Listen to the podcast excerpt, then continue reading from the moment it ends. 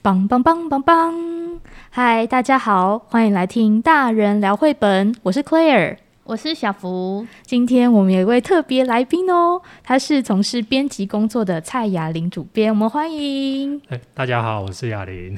你之前也有上过其他的 podcast 吗？呃，之前 podcast 比较少，然后之前是就是可能因为有出版书籍，然后去那个广播节目，对，大概是这样、嗯。介绍新书给大家。对对对，那。不一定是绘本，因为我自己本身就除了绘本之外，也有在做生活书，嗯，对，所以那时候可能是比较介绍生活书或者是文字书这样子。哦，那来录这个节目应该就不会紧张了吧？呃，还是有一点点嘛，对。嗯，好，那我们来跟大家介绍一下，为什么我们会特别邀请雅玲主编来到我们的节目。其实是，呃，就是我们有发现远流出版社呢，他们近年多了一个新的书系，叫做 Pictopia。然后我们就觉得它里面的选书啊，都是，呃，本本都让我们那个叫什么？对，怦然心动。然后就觉得哇，这个选书的品味怎么这么好啊？实在是太想知道，就是这个幕后的那个选书的企划人员是谁了。所以就特别邀请雅玲主编来跟我们分享一些童书编辑的工作秘辛。那我们再次欢迎他。谢谢谢谢。我们想请问雅玲哦，这、嗯、是从什么时候开始接触绘本？那爱上它的契机又是什么呢？呃，我接触绘本应该是大概算三四年前吧，因为其实我过去本身不是那绘本或者是童书编辑出身的，就是我最早就是大学毕业的时候，我是在做漫画编辑。对，然后那时候就是那个周刊漫画，就是目前出《鬼灭之刃》那一家。哦。对，一开始那时候。嗯、所以是比较偏少年漫画。对对对对对，然后就是他们不是会有什么叉叉少年那种周刊的、嗯，对，然后就是一个一个礼拜一本的那种。我那时候是在做就是漫画周刊的编辑。那边结束之后，我就是到算是比较艺术插画类的杂志。那之后才到了那个生活书系，然后再就是近几年，就是大概两三年前才开始接触到绘本这样子。嗯，所以一路以来都是做跟就是出版相关的工作。对对对，那我自己是觉得，就是我自己的阅读习惯就是比较跟可能从以前到现在以来都是比较图像图像类型的书籍这样子。对，那可能也是这样因缘际会的状态之下，所以才跨到走到了绘本这边这样子。哦，所以一直以来都是以图像为本。那当初呃，您是就读什么样的系所？嗯、那毕业以后有没有想过要从事编辑工作呢？诶、欸，我当初是传播系的，对。然后其实我周围的同学，就是其实真的到后来走传播的，其实没有很多。那有走传播的是比较多，是就是走电视啊，或者是新闻业的。对，那我就是觉得那种生活好累哦。对，工时很长。对对对，他们工时都比较长啊，然后可能就是随时就是被 call 啊，然后就要去那个跑新闻啊，去采访啊。对，好像只有我一个人是走到了出版这样子。那时候会进漫画产业，也是觉得就是想找一个跟自己兴趣有关的一个工作这样子。嗯，对，因为我我们也待过出版产业，我觉得出版产业其实也蛮忙的耶。对啊。对，那你有没有就是做过，例如说像漫画啊，或者是艺术设计类，还有生活类跟童书类，你你觉得这几类有什么比较大的就是差异吗？或者是说，哎，其实他们也有很多相同的地方？呃，对我来说算是一个技能，就是。我觉得有一种那种循序渐进培养的感觉，像是我在漫画业的时候，让我学到的事就是初步的，就比如说校稿啊，就是很那时候是很基本的，因为就是一股热情跳进去嘛。但那个漫画其实都是都是日本漫画，因为台湾是代理啊，就是我们的主导性没有，嗯，没办法去影响日本那边的决定，嗯，所以那时候就是我那边比较多学到的就是一些。校稿的部分，那后来在艺术设计杂志的时候，我觉得他那边是在培养我，就是对选品或者是一些作品的品味的一些养成。对，那再来就是生活熟悉的部分，就是真正接触到那个一本书的编辑，从头到结束这样子。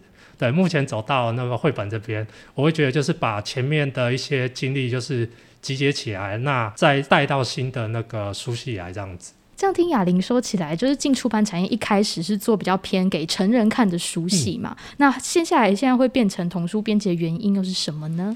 呃，其实算是在前一个公司的时候，对，然后呃，因为我是在做生活书啊，然后前一个公司开始要拓展童书书系这样子。对，那因为它童书书系是归类在那个生活书系的底下，所以我就变得有点像是插画一样，就是同事有时候 cover 不过来，那就是他们产量不足的时候，呃，我们上面的主管也开放，就是我们生活书的编辑，你自己也可以去选书啊，然后挑你自己觉得有有兴趣的绘本童书，那就是试着做做看这样子。对，那我自己觉得那时候还蛮有趣的，就是因为生活书做久了就是会闷。嗯。怎么说？怎么说？听起来蛮有趣的、啊，很生活。就是生活书，就是有时候会面对到作者，有时候会觉得作者很难搞的时候，就 就就啊。因为这制书的那个过程真的非常的繁琐，然后很耗时。对，然后就很痛苦，然后就突然想说，那不然就是挑个绘本来做做看，转换一下心情这样子。嗯、对，然后就觉得越做越有趣这样子。听起来就是出版社给也给了很很高的自由度，让大家去发挥。对。嗯。那想请问雅玲，为什么会有一个新的书系？嗯、那它叫 Pictopia 的原因又是什么呢？这个书系的概念是什么？呃，其实当初会想就是做这个书系，是因为就是我进远流的时候，就是那时候就有跟那个上面的主管讨论，就是想做比较不一样的童书的方向这样子。对，那。当初定义这个呃书系的主要的受众是希望可以把大人跟小朋友都一起拉进来。我会觉得就是童书，或者是我比较习惯称之为绘本啊，因为我会不不想把它定义成是小朋友在看的，所以会希望做一个不只适合小朋友看，然后大人看了也会喜欢的一个书系，所以才会叫 Pictopia。那 Pictopia 它是那个 Picture Books 加那个。Utopia 就是乌托邦的一个、嗯、对乌托邦的一个概念，所以是希望进来来看这个书系的读者，就是可以先暂时忘掉自己的，放下自己的年龄跟身份啊，那就是一起看绘本，那大人小孩都一起看，那大家看完有不一样的想法，就是彼此可以交换意见这样子。嗯，那我想要问问看，嗯、可能有一些听众朋友他们并不知道所谓的书系是什么，嗯、那你可以跟大家介绍一下什么是书系吗？我自己会觉得书系它会是一个，就是书系底下会有很多的书嘛，那这些书他们都必须有一个就是共通的连接点，那有了这些连接点，那才可以算是一个书书系吧。那那个连接点可能会是那个书系它想定义的一个方向这样子，就像 Pitopia 它想定义的是不分年龄或者是性别都可以来阅读，所以我自己在。挑选作品的时候，也都会朝这个方向，先从小朋友的角度来看，说是不是小朋友，那再从大人的角度来看，就是大人会不会觉得有趣。所以，我对于书写的定义会觉得说，应该是这样子吧。嗯，原来是这样。因为其实我自己并没有编过书系，所以我之前对书系的想象就是，哦，出版社他们要为读者们来策划一个展览，但是这个展览它并不是期间限定，它是一直进行式的，就只要这个书系它持续有出版新的就是版品，就像是一直为大家增加新的展览的内容。那 Claire 觉得呢？我对书系的想象比较是，他们有一个共通的性质。对，那我觉得这套 Pictopia 的系列就很像刚才雅玲主编讲的嘛，它就是大人小孩都适合，我们看到都会像我们一样怦然心动的书系。嗯，因为有很多就是童书的出版社，它其实是有很明确的年龄的划分，例如说它可能是专门为呃零到六岁的小朋友设计的，那有的可能是为七到十二岁的，就是青少年设计的。所以我觉得 Pictopia。就是让我听了觉得很开心的是说，哎、欸，绘本本来就是没有分年龄，所以他也没有受到这个所局限去选书。嗯、那请问我们要去哪里看相关资讯呢？有没有粉丝？我们有一个粉丝专业，然后其实在 Facebook 搜寻 Pictopia Books 应该就可以找得到了。这样子，嗯、对。请问你平常在工作的时候啊，嗯，编辑的他的工作流程或者是要牵涉的那个范围会是怎么样呢？我自己做的事应该跟一般的编辑是差不多了吧？就是像最前端应该就是编辑一开始就是选书嘛，挑书，挑选自己书系适合的出版品这样子。挑选完就是你确定拿到出版品之后，当然就是进入了找寻翻译啊，然后编辑校对，然后到后面的就是印刷上市的部分。对，那因为我这个书系其实呃人没有很多，所以自己编辑还是必须。到后期的一些行销的部分，也是自己要规划啊。那公司是会有那种就是行销业务的同仁，或者是行政的同仁，就是帮忙处理一些外部的事情，这样子。就比如说像跟通路，就是书店、书店端去他跟他们洽谈数量的部分，这样子。对。那我好好奇，想要请问一下，都是怎么选书？就这么多的翻译。就外版书嘛，有可能有日文、有英文、有韩文，嗯，那都是怎么从这些大量书籍里面去挑选出来的？其实最大宗的就是公司的版权同仁，他们会转版权代理，他们提供的一些书目这样子。所谓的版权代理，当然就是那个他们代理国外的书籍的版权，所以他们拥有很多的书目，对，然后他们就会透过公司的版权部的同仁过来到编辑这边，那编辑就会看说自己有没有兴趣啊，那有兴趣就进一步的去提案这样子，那。其他的话，像是我自己就是闲暇无聊的时候，也会 也会去 Amazon，我自己会看一下，偶尔会看一下日本 Amazon，那或者是到一些日本的有一些绘本的网站吧，或者平台，像那个 AHO-Navy，嗯，对，然后自己去看一下，就是有没有感兴趣的出版品，或者是近期一个月啊，或者是近期九十天有没有新的出版品这样子，然后去挑选，看有没有自己觉得哦，好像不错，这个好像有打动我，那再去请版权同仁去询问版权这样子。那你在选书的过程中，有没有哪些你原本已经很看好的书，可是被别人抢先一步，或者是说有些嗯洽谈过程中很曲折的故事可以分享？一定会有这样的事情。那最早最早的时候，可能就是在前一个公司，比如说还是生活书的时候，那种没有选到会觉得有点失落。可是后来其实会发现说，嗯，说不定别人做得更好啊，所以会觉得就是至少会觉得就是哦，这一本作品不只有我看到，然后别人也看到了，那最终它也是出版了。对我，我会觉得这个是没有不好这样子。好开阔的胸襟，对，这很君子的。因为我们以前也是呃会参与，就是嗯、呃、就是选书建议的部分，嗯，然后有时候就会很想要提议这个、嗯、这一套书啊，嗯，或者是这个作者的作品，就是给公司来评估要不要出版，但最后可能种种原因，然后就是没有成功。嗯、结果哎，看到。别家出版社出版了，那心情也是很复杂。一方面为他高兴，但一方面也觉得、嗯、啊，好可惜哦，没有办法经手这本书这样子。最终能够在台湾上市，都还是觉得蛮好的，是好开心的。其实我自己会有时候会觉得说，在挑选的时候，我自己会有挣扎，会觉得说，有的书是自己很喜欢，但你会考量说，适不适合自己这个书系。虽然自己很喜欢，那不适合自己这个书系的话，就会觉得啊，放掉好了。嗯、对。那有没有哪些特质或者是哪些要素会让你觉得说哇，这实在是太适合我们这个书系了？就像刚刚提到，会先从那个小朋友的角度去看，说这个小朋友看了喜不喜欢？那再从就是自己的角度来说，自己看了喜不喜欢？这样子，我会先从这两个角度去。看，那再来就是它的图像有没有吸引我这样子。我自己在挑选的版品，我不会希望它是要告诉从大人的角度要让小朋友学到某一件事，教条式。对对对，我会尽量去避开这样子的呃出版品。所以就是我这个书系的出版品，它把就是比较低幼龄的一些书籍就先排除掉了。我自己会先从就是适合四五岁以上，就是四五岁以上小朋友，他有初步的表达喜欢不喜欢的年纪的时候，再去从这个时间点去做挑选，这样子。嗯，那经手这些书籍，自己做过最喜欢的是哪几本？过程中有没有什么困难要克服的呢？呃，我目前最喜欢的应该是《五月游乐园》这一本吧。当时看了就觉得很喜欢，因为它这一本书是合印的。这边要特别说明一下啊，就是像一般的书，就是如果是国内自己印的话，就是国外给你素材，给你东西，然后你自己编辑完，自己国内的印刷厂去印。那合印的书就是那个国外就给你档案，那你就把一些你要用中文呈现的方式的档案，就是修改好之后。再交由国外统一印刷，那再从船运过来这样子。所以这本书它是在去年十一月底的时候上市的《午夜游乐园》，但它其实是在去年的三月就已经提案完成了。哦，对，只是要一直等待，就是国外它把它印好，然后船运到台湾。对对对对对，所以就是这本书如果。未来它有机会，就比如说它有机会，就大家喜欢它再版的话，那个再版时间可能会比较久。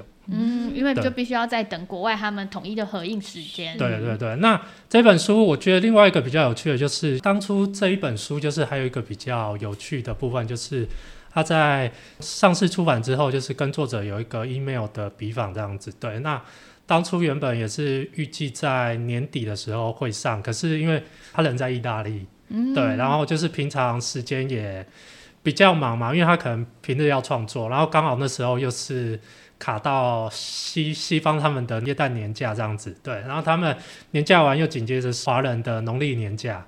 对，所以整个访问到了农历年假完才完成这样子，中间隔了有一点久啊，但是就是有顺利完成的，就自己觉得还这个过程是有趣的这样子。对，然后又更贴近就是那个这个创作，感觉跟他有更深的连接。嗯、对啊，对啊，就是透过访问可以了解，就是作者他当初在创作的时候，到底就是作者本身在想什么，或者是想传达什么这一件事。他有在访谈中回答一些诶、欸、让你很意外的点吗？当初我们访谈的是会者，叫玛利亚·恰拉提乔治这样子。他当初是在这一本《午夜游乐园》之前，他在国内有一本作品叫《那个鳄鱼的一天》，是大快发行的这样子。因为这两本都是呃无字绘本，他就针对了两本无字绘本，就是做了一次的算是有点连结的访谈啊。那我自己觉得就是两本都是无字绘本，其实我自己觉得这两本连结性，它有一些对比是还蛮有趣的，因为它都是在讲动物。对，然后一个是在讲白天的动物，鳄鱼起床，它白天发生什么事。但这一本是在讲，就是大家睡着了，动物晚上发生什么事。我觉得从这个观点同时去看这两本书是很有趣的一件事，这样子。对，嗯，就是有很多作者，他其实在他不同的创作之间都会埋藏一些彩蛋，嗯、或者他会放他的一些小巧思在里面。身为读者看到会觉得好惊喜，对不对？对，对，这个其实也不晓得是他是不是刻意这样子，可是。我自己在读的时候有产生这样的连接，自己会觉得是一个有趣的发现。嗯，嗯，那你们在规划这些出版品的时候啊，嗯、你会有什么样时间上的安排吗？呃，时间上的安排哦，我举另外一本《暖被桌》好了，对，它就是在讲日本的新年的部分。所以当时也是大概年中的时候提案的，然后就因为也是在讲过年，所以这一本也是安排在年底的时候上市。另外一本《我们的城市英雄》，因为它也是在讲疫情期间的事，所以也是刚好是去年那个阶段，所以也是会希望就是尽快把它完成，尽快上市这样子。当然就是在出版的时候都会看一下目前的世界，然后大家都在关注什么，那在适合的时间让它可以跟大家见面这样子，嗯。觉得目前工作当中最开心跟最崩溃的事情会是什么？最开心的事哦，就是比起就是实际的销售数字，我我自己更希望看到是有人在 IG 啊，或者是在社群媒体 Facebook 上面，就是贴自己多喜欢这本书等等等等这样。他可能不是为了宣传，只是为了自己主动告诉大家这本书有多有趣。这件事我觉得是很开心的，就会让我觉得说自己想传达的一个想法。传达出去了，会真的觉得就是哦，真的有大人喜欢这样的出版品，自己当初在做这件事的宗旨被得到认同了，这我自己就觉得这个是蛮开心的。对，那最崩溃的是哦，就是我我觉得最崩溃的是，就是常常有时候编辑完编呃书上市了，你才发现里面有小错字，啊，这个这是一定会发生的事情。对，对，然后这个就觉得哦，好痛苦哦，然后又是又是绘本是给小朋友看的，然后就会觉得。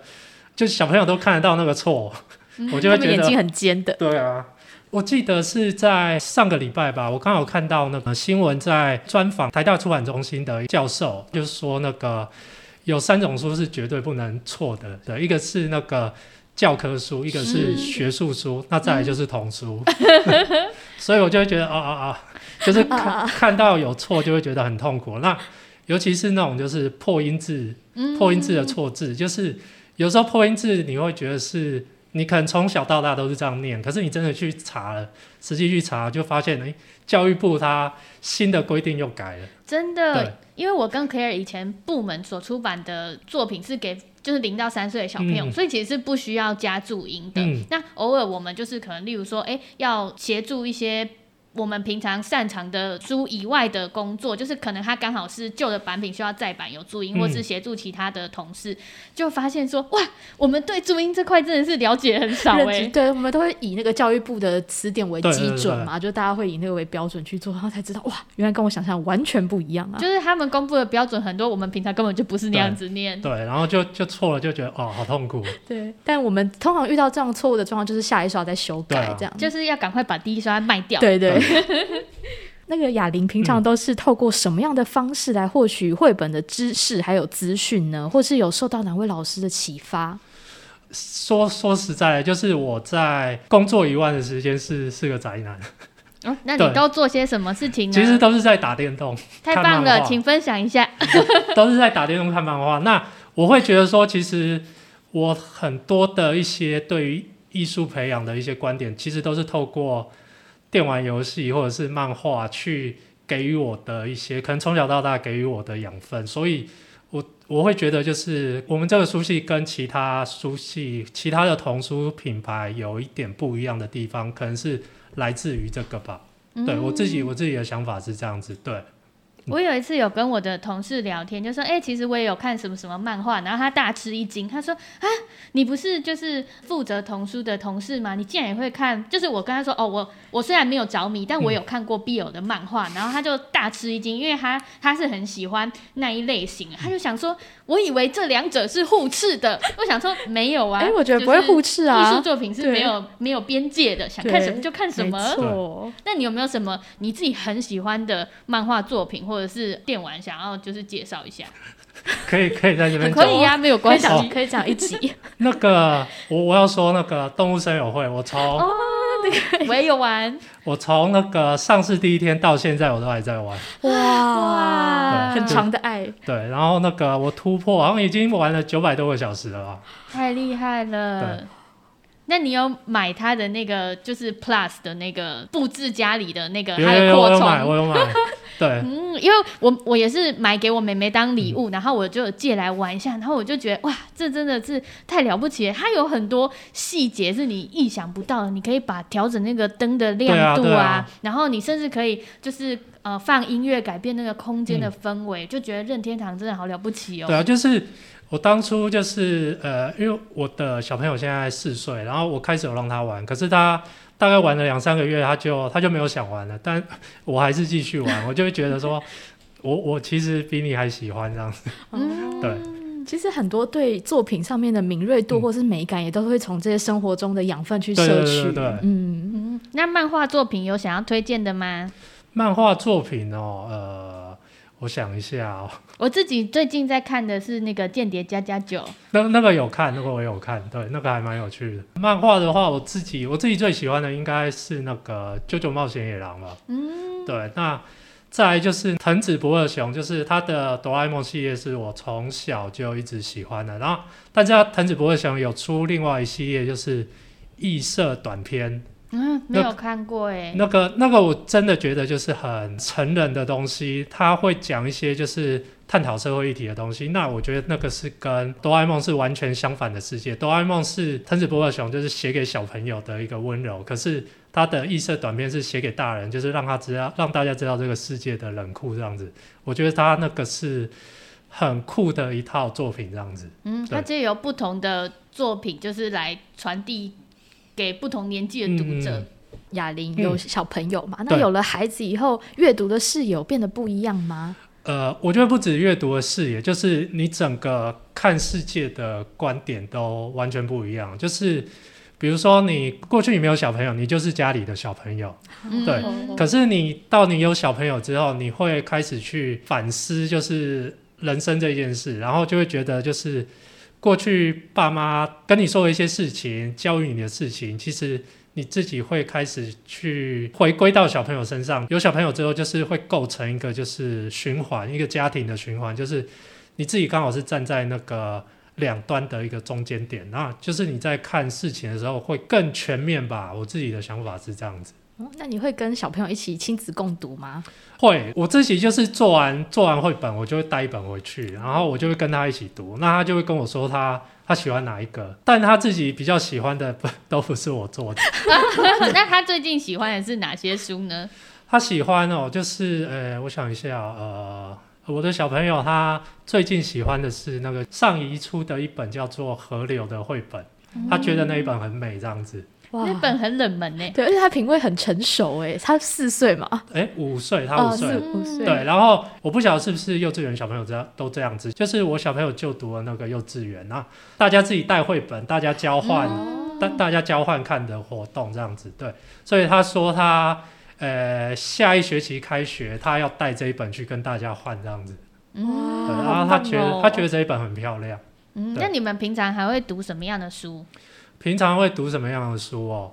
呃，像之前的那个呃呃阁楼房间里的捣蛋鬼，他还蛮喜欢，嗯，因为他一开始听是觉得他有一点胆小，然后他就觉得会不会是一个恐怖的故事？嗯，但对，但跟他讲完，他就觉得是一个可爱的故事，所以他就觉得哦，这个我不怕，然后就很温馨，对对对，然后他就喜欢这一个故事这样子。嗯，那我们刚刚聊天的时候还有提到说，哎，就是我们其实都还蛮喜欢屁屁侦探的，但是好像。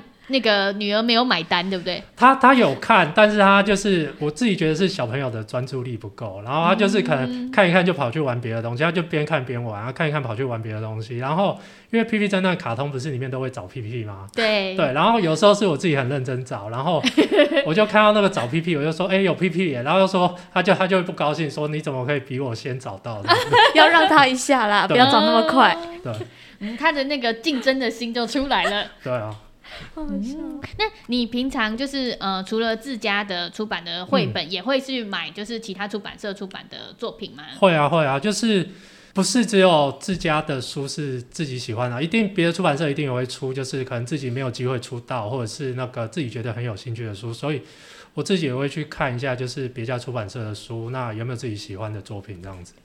好，那也请雅玲分享一下你对童书出版或者绘本出版这个产业的观察，就是从出版的角度或者是读者的角度，你看到一些什么样的事情？我自己会觉得说，其实童书绘本从过去以来都有很多的出版社在经营，那近期也有很多没有做过童书绘本的出版社也进来了。嗯，对，你说小的系列嘛？哎，对，就是大家就会冠上，就是嗯、呃，小麦田、小木马。然后小时报，对，就觉得好可爱哦。对对，那我觉得就是越来越多呃出版社在这一条跑道上在跑了。那我自己会觉得就是，反正前面有那么多的专业的在领头了，那觉得就是 Pictopia 它就是跑在旁边也没有关系，它不用当第一名，那它就是开心的做着自己想做的事。那如果大家就是周围的人就是觉得呃这件事是有趣的，那也一起进来，我觉得这样就。就很开心，那也希望就是更多的大人们也一起加入，就是阅读绘本的行列。嗯、这一两年或者是两三年以来，就是因为每年就是出版社都会去参加通路的那个年度汇报嘛，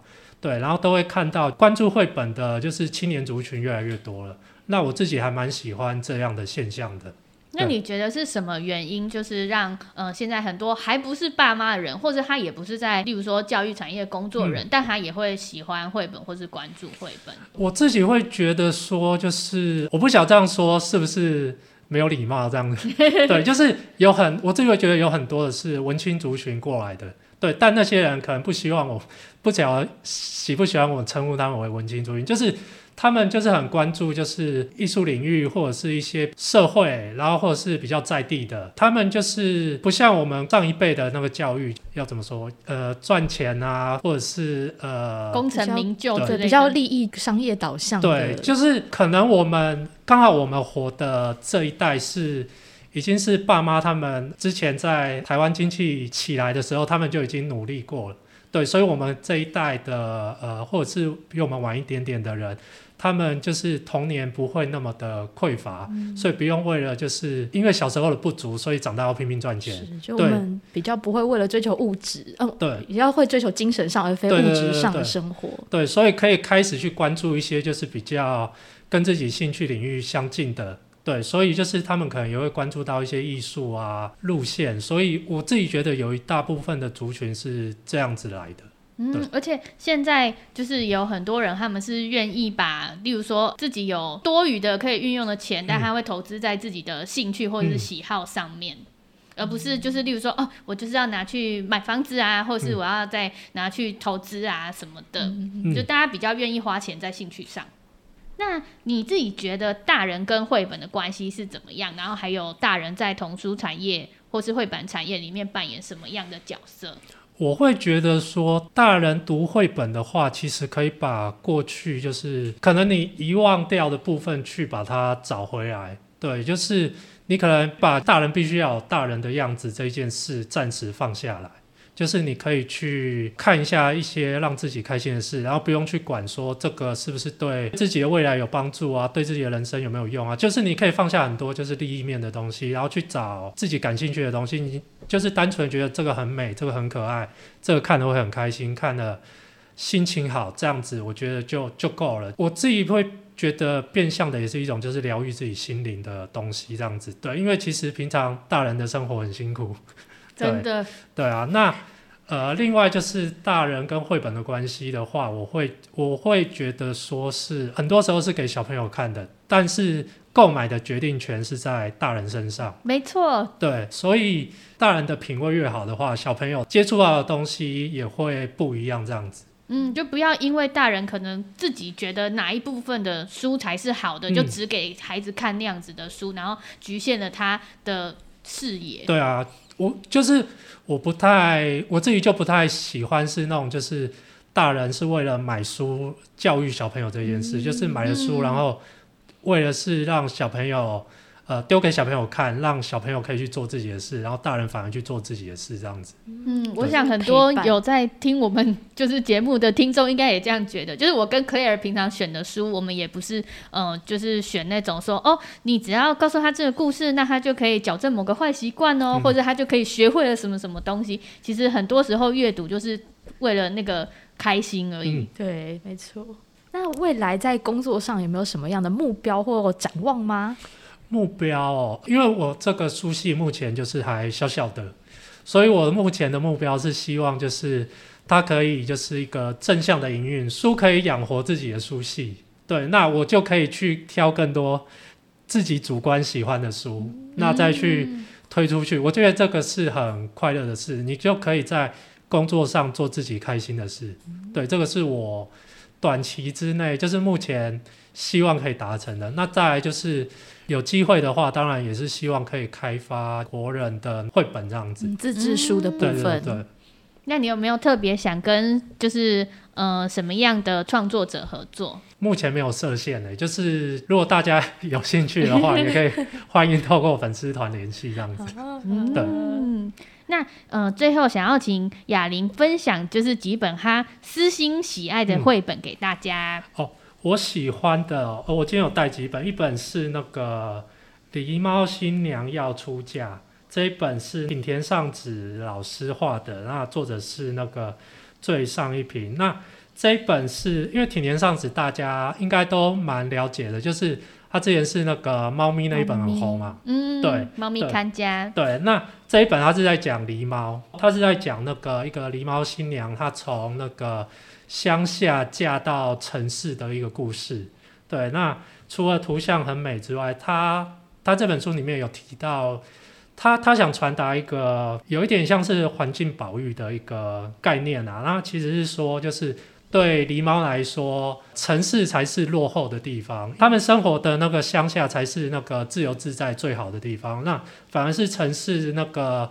车来车往的，那里面就有一个小妹妹，就是狸猫小妹妹，就一直问姐姐说：“你为什么要嫁到这么这么遥远又这么偏僻的地方？”但其实那个地方对人类来说是是一个市中心的，比如说公园啊或者什么的。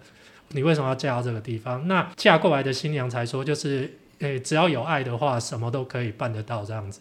对，我觉得这是一本就是有环境保育，然后它也传达一个爱情，拿一个很浪漫的一个故事这样子。另外一本我想提的是那大卫威斯纳出的那个《海底来的秘密》这样子，嗯、对，那它也是一个无字绘本。那我自己买的是那个日文版，因为我觉得这本的日文版真的真的很漂亮。